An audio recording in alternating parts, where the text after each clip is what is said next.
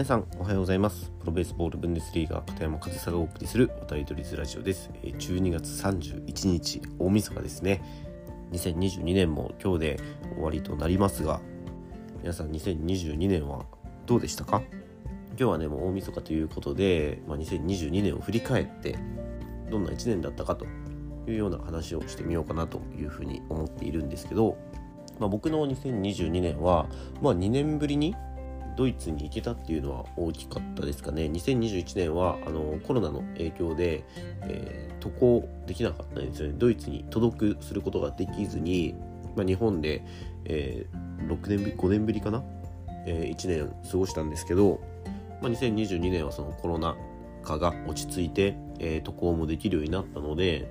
まあ、ありがたいことに、えー、ケルン・カージナルス僕はね2016年からプレーしているチームに、えー、選手兼監督ということでオファーを改めていただいたので、えー、ドイツへ渡って、えー、選手兼監督としては4年目4年目3シーズン目か。3シーズン目の、えー、シーズンを、えー、ドイツでやってきたわけですけど、まあ、そのドイツの生活を振り返るとね、えー、すごく悔しいシーズンだったなっていうのは大きいですね。え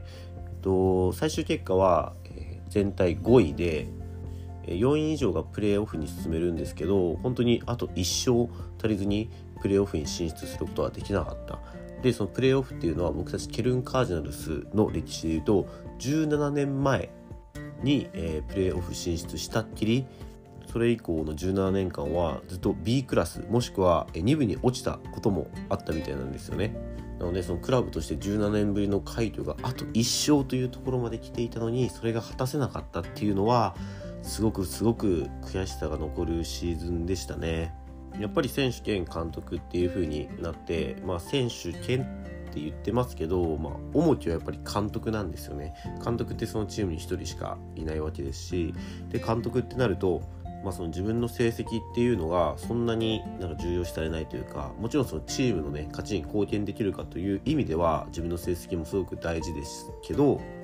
そのタイトルが取れなかったとか成績が良かった悪かったみたいなところというよりかはもう本当にチームの勝ちがすごく大事になってくるし、え、選手の活躍っていうのが、え、すごく自分の中では大きなものになってくるんですよね。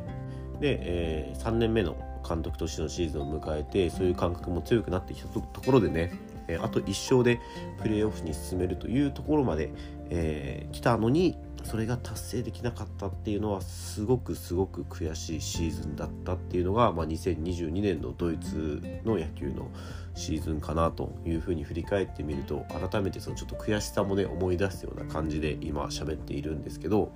まあ、その悔しさはね、まあ、今後に生かしていくしかないのかなと、ね、ちょっとねちょっとでもなんかそういった、まあ、ネガティブというか、えー、成功体験ではないですよね。成功体験ではないけどそれをいかにポジティブに捉えていくかポジティブに変換していくかっていうのは大事なところかなというふうに思うので、まあ、その達成できなかったという経験は受け止めつつそれをちゃんとポジティブに変換できるように、えー、来年以降2023年以降はねやっていきたいなと経験をしっかり自分の糧にしていけたらいいなというふうにも思います。で今年はですねドイツにいる時からなんですけど、まあ、野球とは別の仕事もね同時進行で、えー、やってシーズン、まあ、1年通してね、え、やることができたっていうことは、まあ、それまでの、えー、5シーズンとはちょっと違った形で、まあ、その前のねシーズンコロナ禍とかその前の時も野球以外のことの取り組みっていうのは僕もやっていたんですよね。それこそ YouTube だったり、えー、クラウドファンディング自分でね仕組み作ってやったりとか、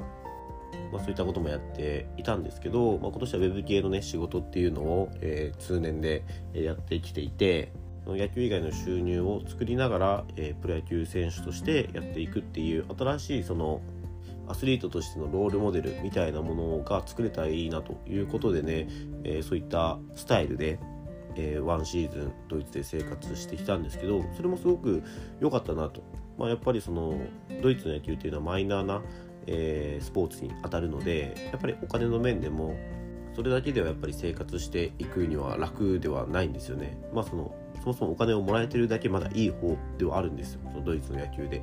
でもやっぱりそのもらえているのはいい方とはいえそれでは満足できない、ね、生活するしていくには決してえー、楽な金額ではないということで他に仕事を持ってね他の収入源を作るということはすごくそのアスリートの寿命を伸ばすことにもなると思うんですよね。やっぱりこういった、ね、スポーツで生活をしていきたいと思っていてもスポーツでお金をもらえるスポーツで生活していけるっていうのは本当に限られた一部のアスリートだけになってくるのでスポーツでしか収入を得られないというスタイルだとやっぱりその結局そのお金が足りない収入が足りないということでそのアスリート生活をね諦めなければならないということがまあ多々あると思うんですよ。なんですけどそのアスリート以外のスポーツ以外の収入源を持つことでアスリートとしての寿命を伸ばすことができる。そのスポーツ以外の収入を持つことでスポーツにおける収入にその生活が左右されにくくなってくる。そしたら自分の体が動くまでとか、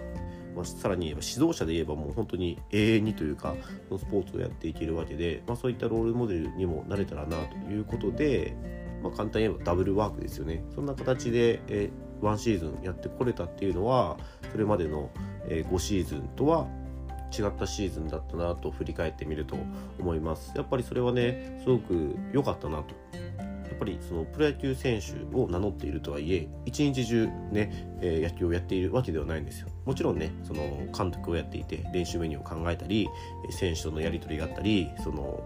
フロントっていうんですかねその幹部とか GM とかとのやり取りがあったりそのグラウンドにいる時以外の仕事ももちろんあるんですけどとはいえね時間を作ろうと思えばいくらでもいくらでもじゃないですけど結構作れるんですよ。その作った時間で他の仕事をする。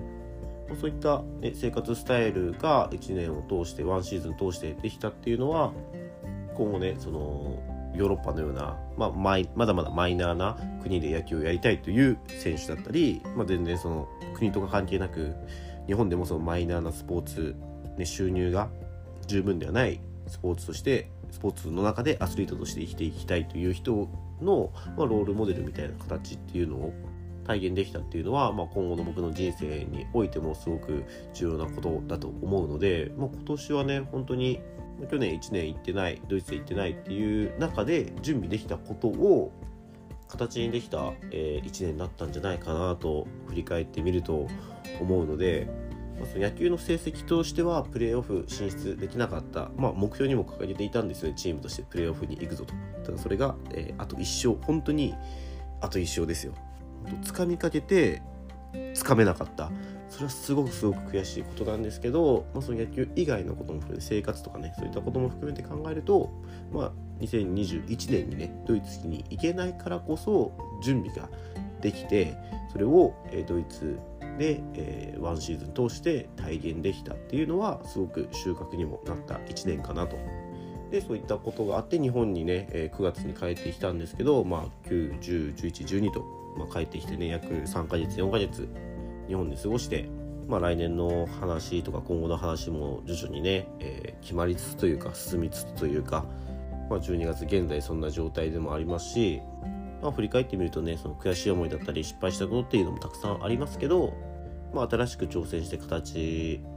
になったものやまだまだ形にはなってないけどいろんな挑戦っていうのをし続けてきたっていうところを見ると決して悪い1年じゃなかったなというふうにこの大晦日振り返ってみて思います。皆さんの今年の1年はどうでしたか？まあ明日ね、年が明けて1月1日元旦ですね、えまた配信やりますけど、まあ、明日はねその2023年の抱負というかどんな1年にしたいかとか、えそういった話をしていけたらなというふうに思っていますのでこの年の瀬。そして新年、皆さんもね考えることを結構同じじゃないかなと。ね1年を振り返ってそして次の1年どういう1年にするのかみたいな話をね